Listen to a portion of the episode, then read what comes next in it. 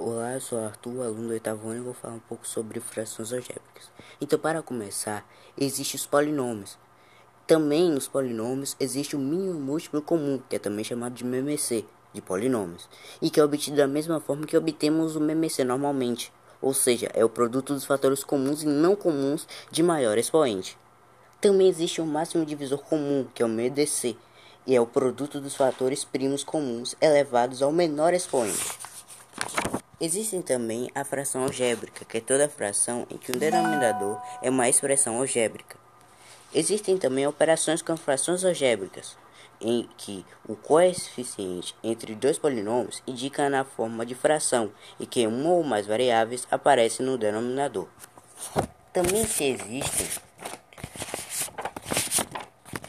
equações incógnitas que é uma sentença matemática aberta, expressa por uma igualdade entre duas expressões algébricas. E também o conjunto inverso, representado pela letra U, que é formado por todos os possíveis valores que servem para substituir a incógnita na equação. Existe também o conjunto solução ou conjunto verdade, que é uma equação formada pelos elementos do conjunto universo, que torna uma sentença verdadeira.